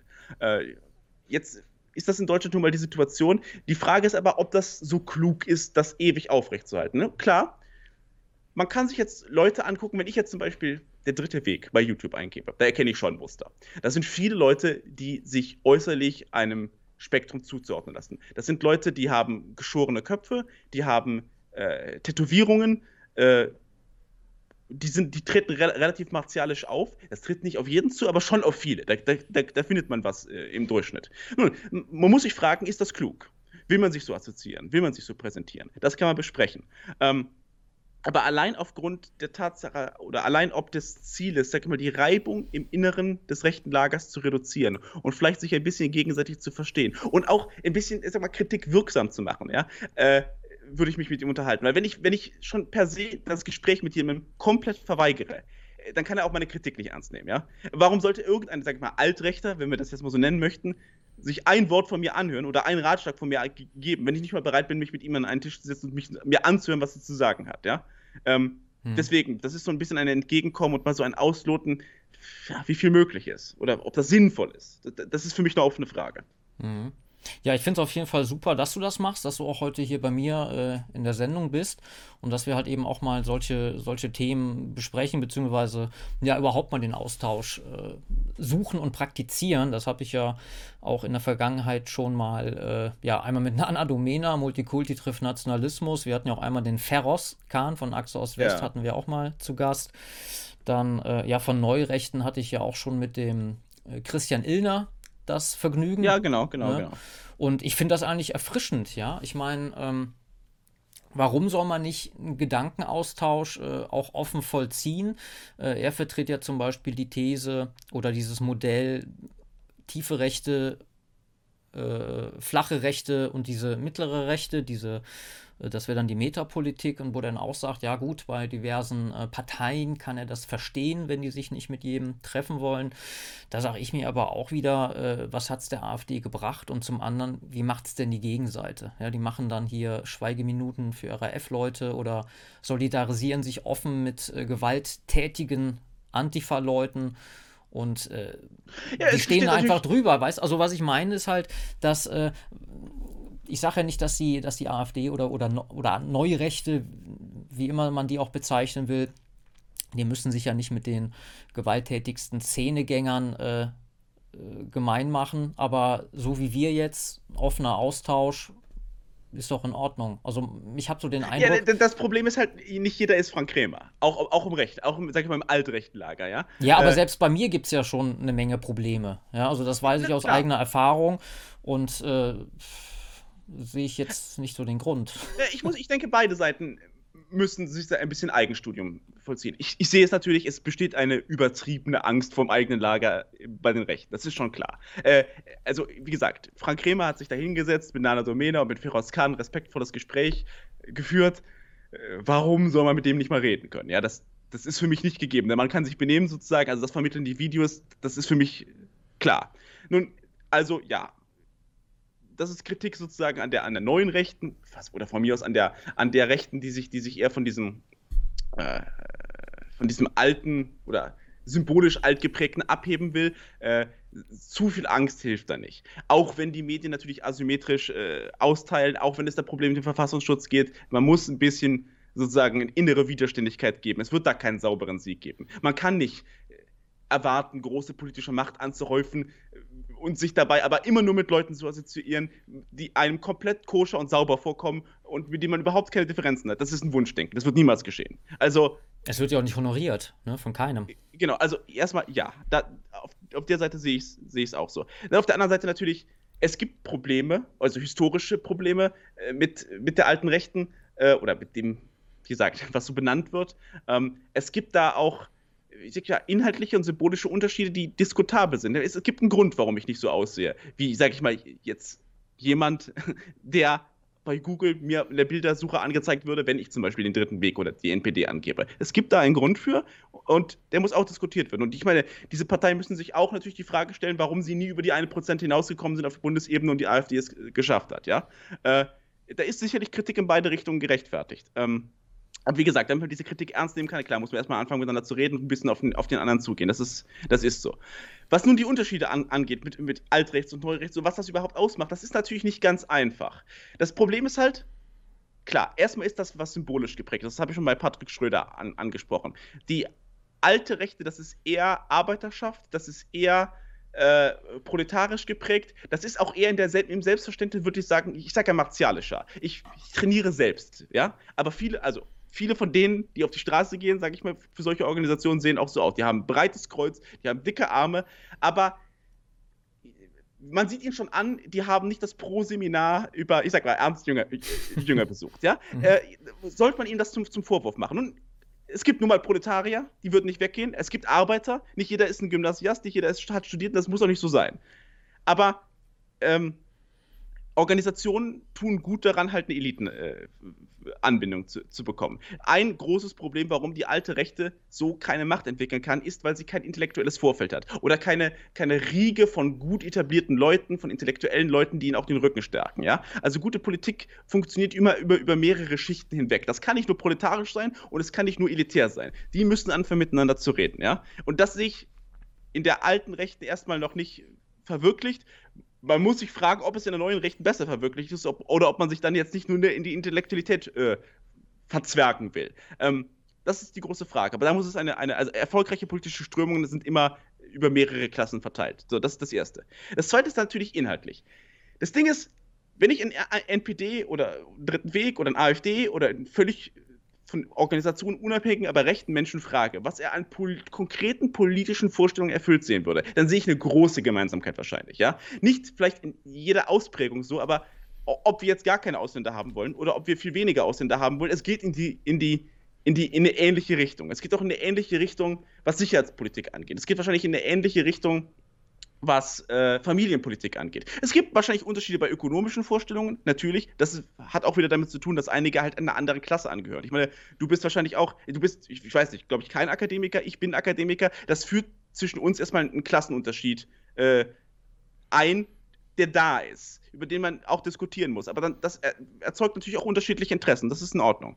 Ähm, wo aber der Unterschied liegt, also ich denke, da hat letztlich, letztlich Academic Agent, das ist ein amerikanischer oder ein britischer YouTuber äh, ein relativ gutes Kriterium für gegeben. Also, wer, weil wir praktisch uns alle relativ ähnlich sind, sind wir uns zum Beispiel nicht ähnlich darüber, was die Ursache der großen Malaise ist. Ja? Also, im rechten Lager gibt es dann doch noch, oder im ganzen antiprogressiven Lager, eine große Uneinigkeit darüber, viel größer als bei den praktischen Zielen, zum Beispiel, wer verantwortlich ist für die derzeitige Misere. Da gibt es so mehrere Theorien, die groß sind. Also es gibt zum Beispiel das große Boomer-Verschwörungslager, sage ich mal. Das ist die klassische Verschwörungstheorie von mir aus in Anführungsstrichen.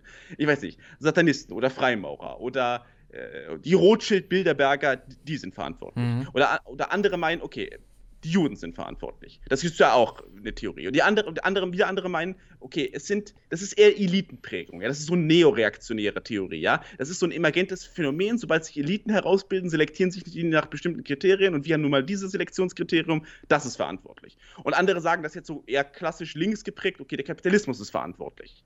Und darüber sind wir uns, denke ich mal, viel uneiniger. Ich habe mal mit Stomo diesen Test gemacht.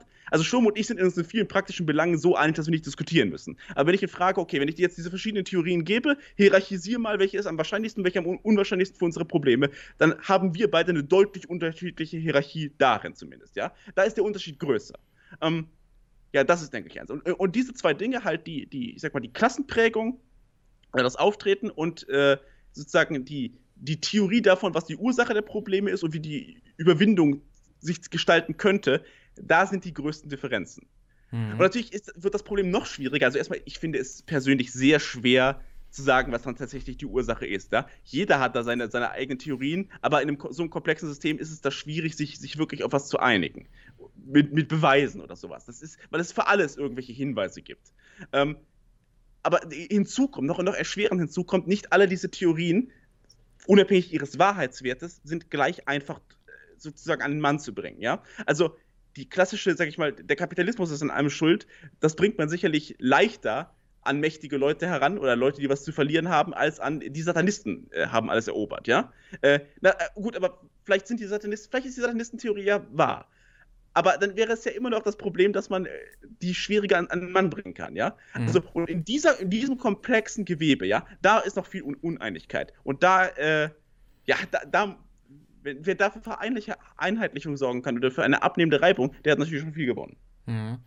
Ja, da sind wir nämlich auch schon in den letzten Punkt reingerutscht. Da wäre nämlich äh, meine Frage, was die Zukunftsaussichten angeht. Echte Rechte, also nicht alt oder neu, sondern echt und authentisch, sinnvoll oder überflüssig. Also wenn ich das so mal raus extrahiere, was du gesagt hast, also durchaus bist du da äh, offen für, dass man schon sich äh, austauschen sollte. Man muss sich nicht gleich heiraten. Man, ich, ich, weiß auch gar nicht, äh, warum man darauf kommen sollte. Ja, ich meine, ich habe auch viele, ich habe ein sehr heterogenes Umfeld.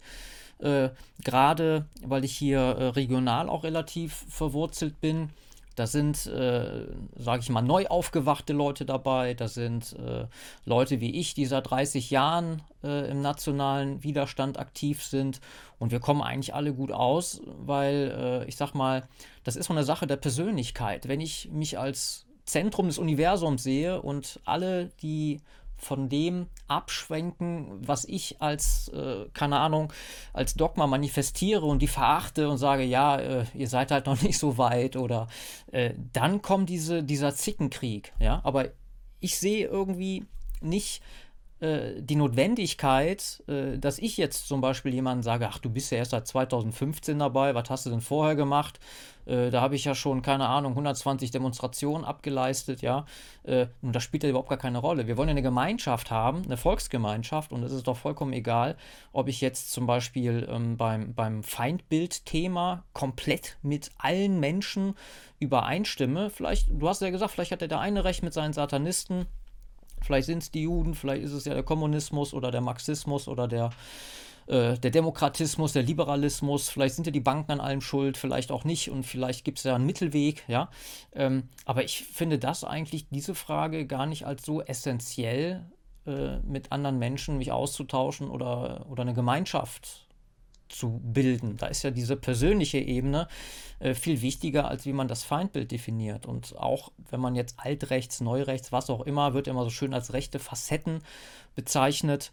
Äh, da ist ehrlich gesagt für mich diese Kategorien zweitrangig. Ne? Mir geht es um die Menschen, dass man sich äh, austauscht, dass man sich unterstützt gegenseitig, dass man ein ähnliches, es muss nicht das gleiche Menschenbild sein, was man verkörpert, aber ich möchte natürlich auch für meine Familie, äh, für meine Tochter ein vernünftiges Umfeld haben.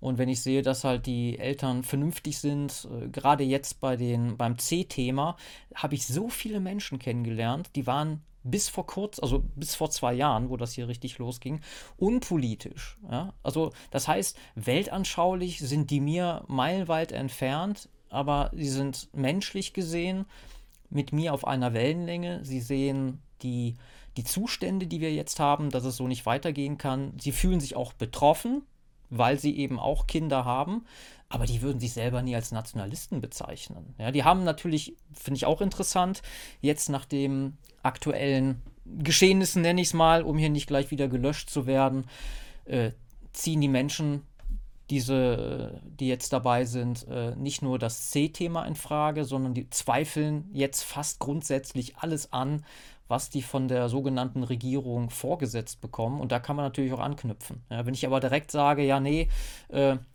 ihr seid noch nicht so weit oder was weiß ich, ja, so diese, was ich, diese Überheblichkeit, die ich manchmal auch von sogenannten Neurechten, äh, die ich da entgegengebracht bekomme, äh, darauf kann man doch keine Gemeinschaft gründen. Gut, klar, es gibt, ich, wie gesagt, ich habe schon von beiden Leuten oder von beiden Seiten Überheblichkeit erfahren in dem Sinne. Nicht persönlich. Also, wie gesagt, ich bemühe mich immer, auf die Leute zuzugehen und bisher ist das auch von allen Seiten relativ gut honoriert worden. Es gibt wenige Leute, die mir aus irgendeinem Lager bisher mit großer Feindschaft begegnet sind. Äh, ich habe mich da, ich weiß nicht, eher als integrierendes Element herausgebildet, möglicherweise. Unfreiwillig, ich habe es jetzt nicht darauf angelegt, aber so nehme ich es schon eher wahr. Ähm, nun, klar, klar, man kann, man kann, also es bringt natürlich von keiner Seite zu sagen, okay, du bist noch nicht so weit, also du kleiner Idiot. So nach dem Motto. Nimm erstmal meine Meinung an und dann reden wir weiter. Ja, das bringt natürlich nichts. Klar, ich kann natürlich auch sagen, irgendwelche neuen Rechten oder akademisch geprägten Rechten, die können, ich sag mal, ah, die eher proletarisch geprägten, also die müssen natürlich Angst sozusagen von, von, von gewissen Elementen in ihrem Lager verlieren, klar, ein bisschen. Äh, die, die, die, können auch die Leute nicht nur von oben herab behandeln, okay, okay. Aber dann, klar, aber auch, ich sag mal, die andere Seite muss, muss dazulernen. Äh, was ich jetzt in dem klassischen, eher altrecht geprägten Lager zum Beispiel sagen würde, die müssen den Wert des ich sag mal, der, der, der Elitentheorie sozusagen anerkennen. Ähm, nehmen wir mal die, diese Demonstration gerade in Kanada. Das ist ja ein gutes Beispiel. Das ist eine populistische, sozusagen eher proletarisch geprägte Demonstration. Das wird wahrscheinlich vielen Leuten gut gefallen. Gefällt mir auch. Ich assoziiere mich ja auch eher mit der, also deutlich eher mit der Seite der Trucker. Ja. Äh, aber es ist ja auch klar, dass diese Trucker denen fehlt irgendwas. Das, also die können natürlich jetzt Ottawa lahmlegen und vielleicht kriegen sie es mit genug Druck und wenn sie stabil genug bleiben, durch, dass diese äh, Maßnahmen abgeschafft werden. Vielleicht. Aber es, es, man sieht ja, es gibt keine gute Führungsriege, auf die sich diese ganze Macht projizieren könnte, ja.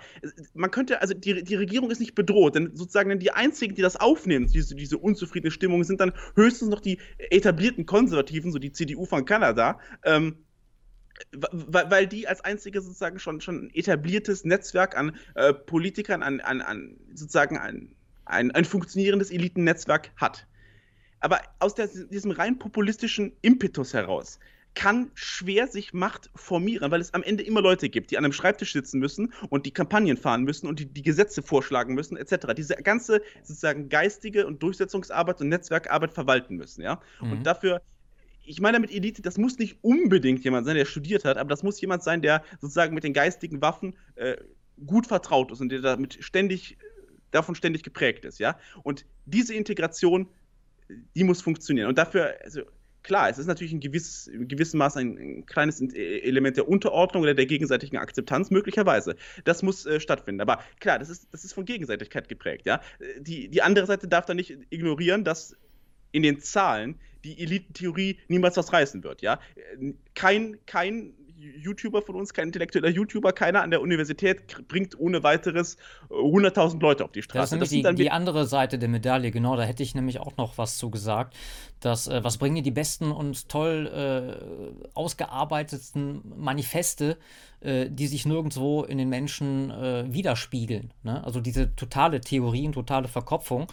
Und äh, ja, es muss auch nicht unbedingt ein Akademiker sein. Es gibt ja auch Menschen, die nicht studiert haben und äußerst intelligent sind, die vielleicht das, äh, das Zeug dazu gehabt hätten, sich aber anders entschieden haben, vielleicht Familie gegründet haben oder vielleicht einen Handwerksberuf, die aber dennoch das, das geistige Rüstzeug dazu haben und die vielleicht sogar noch sowas wie Nimbus besitzen, also noch mehr als äh, Ausstrahlung und die sind dann auch in der Lage, äh, so eine Bewegung anzuführen. Ja, wie gesagt, ich bin da eher, wie gesagt, etwas kritisch. Es braucht am Ende halt es wird nicht ohne studierte Leute gehen. Diese ganze, ja, das, sowieso, ja, das sage genau. sag ich gar nicht, ne? ne? ne klar, also diese ganze, ich sag ja, ich habe das Problem, denke ich, hinreichend dargestellt, diese ganze Frustration oder das, der populistische Impetus muss sich am Ende in irgendeiner Speerspitze münden, die dann auch tatsächlich die Veränderungen durchsetzen kann, ja? Äh, denn wir sehen ja, die, die Trucker haben sonst, das mündet in nichts. Ja? Die Politiker sind ja erstmal nicht bedroht. Es gibt da jetzt keine Partei in Kanada, die die Trucker vertritt sozusagen, die dann auch direkt das Ganze in den, in den Wahlen abräumen würde, die das Ganze direkt in die neue Gesetze gießen würde, die, oder von mir aus eine, auch eine vertikale Integration von Geldgebern, ja. Es gibt dann jetzt nicht direkt, direkt zehn große Firmenbesitzer, die sagen, ja, da geben wir direkt Millionen rein und wir, wenn es nötig ist, verteilen wir das mit Bargeld, ja. Die sind erstmal in, ihrem, in ihrer Klasse relativ isoliert. Und ein Widerstand ist halt viel effektiver, wenn das nicht so ist. Wenn es da eine vertikale Integration gibt. Das mhm. anzustreben ist, denke ich, sehr sinnvoll. Wenn es, wenn es in diesem Sinne funktioniert, macht das schon viel Sinn, ja. Ja, super äh, interessant, der Austausch. Ja, also ich, ich, halte mal zusammen, äh, halte mal fest, also der äh, die Zukunftsaussichten der echten Rechten, äh, denke ich, äh, sollte man durchaus anstreben. Äh, auch gesprächsoffen sein. Ohne Gespräch gibt es auch keinen Erkenntnisgewinn. Und ich denke mal, aus jedem Gespräch kann man irgendeine, zumindest eine Erfahrung für sich herausziehen. Ja, klar. Also ich denke, das haben auch viele Leute einfach noch zu lernen. Jetzt, ich, weiß, jetzt bin ich ein bisschen äh, über, überheblich, aber ich möchte das an, an alle senden, ja. Den, sich die Leute anzuhören. Wirklich, ich bemühe mich immer, auch wenn ich erstmal einen negativen Eindruck vielleicht von den Menschen habe, äh, sie reden zu lassen und mal auf sie einzugehen und sie mit normalen, ihnen mit normalen Fragen äh, zu begegnen. Ja, dieses in unserer Gesellschaft omnipräsente, den den anderen mit einem Label zu versehen und dann völlig die Schotten dicht zu machen. Das ist auch in unserem eigenen Lager angekommen. Das ist in unserer ganzen Gesellschaft sehr prominent, ja. Äh, das davon ein, ein wenig zurückzukommen, das ist sicherlich notwendig. Ja, dann nehme ich das doch mal als ein hervorragendes Schlusswort, dem ich mich hier auch anschließen möchte. Äh, Schattenmacher, ja. erstmal äh, vielen Dank für das äh, Gespräch. Hat mir sehr gut gefallen. Und, ja, hat äh, mir auch gut gefallen. Das freut mich und vor allem, was mich interessieren würde, jetzt äh, die Zuschauerinnen und Zuschauer, äh, das ist jetzt das erste äh, die erste Ausgabe des neuen Formates Frank Krämer im Gespräch. Als kleiner Hinweis, ich werde diese Gespräche wie ursprünglich die D3B Podcasts als MP3 zur Verfügung stellen über die äh, alten Kanäle, einmal den Telegram-Podcast-Kanal und dann über Spotify und die anderen äh, Plattformen. Die werden ebenso damit äh, bestückt. Das Einzige, was sich halt eben jetzt geändert hat zu D3B Podcast, das Format äh, lege ich erstmal auf Eis, dass diese Gespräche jetzt mit Bewegtbild umgesetzt werden, was höchstwahrscheinlich äh, attraktiver wirkt, als sich da nur das Bild anzuschauen. Und wer sich die Tonspur anziehen möchte, äh, reinziehen, nicht anziehen, äh, der kann das natürlich auch tun. Gut, auf, diese, äh, auf diesem Wege danke fürs Zuschauen. Hinterlasst eure Kommentare und dir, lieber Schattenmacher, weiterhin viel Erfolg und frohes Schaffen. Ja, vielen Dank. Ich wünsche auch äh, viel Erfolg und äh, äh, Schutz vor Zensur, viel Glück in der Zukunft und ja, im privaten wie im äh, beruflichen und weltanschaulichen. Gut. Vielen Dank.